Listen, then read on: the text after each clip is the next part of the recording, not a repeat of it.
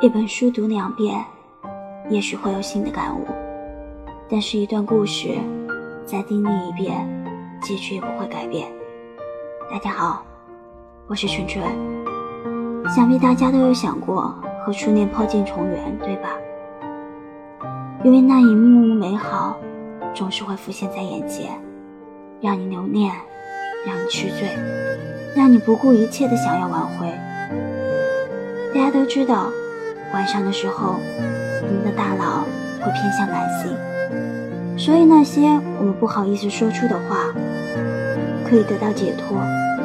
不管同不同意，我们起码迈出了那一切不可能、想都不敢想的一步，我们也会得到解脱。起码不会一直压在心里，一辈子变成遗憾。不管成不成功。我们起码努力过，不后悔。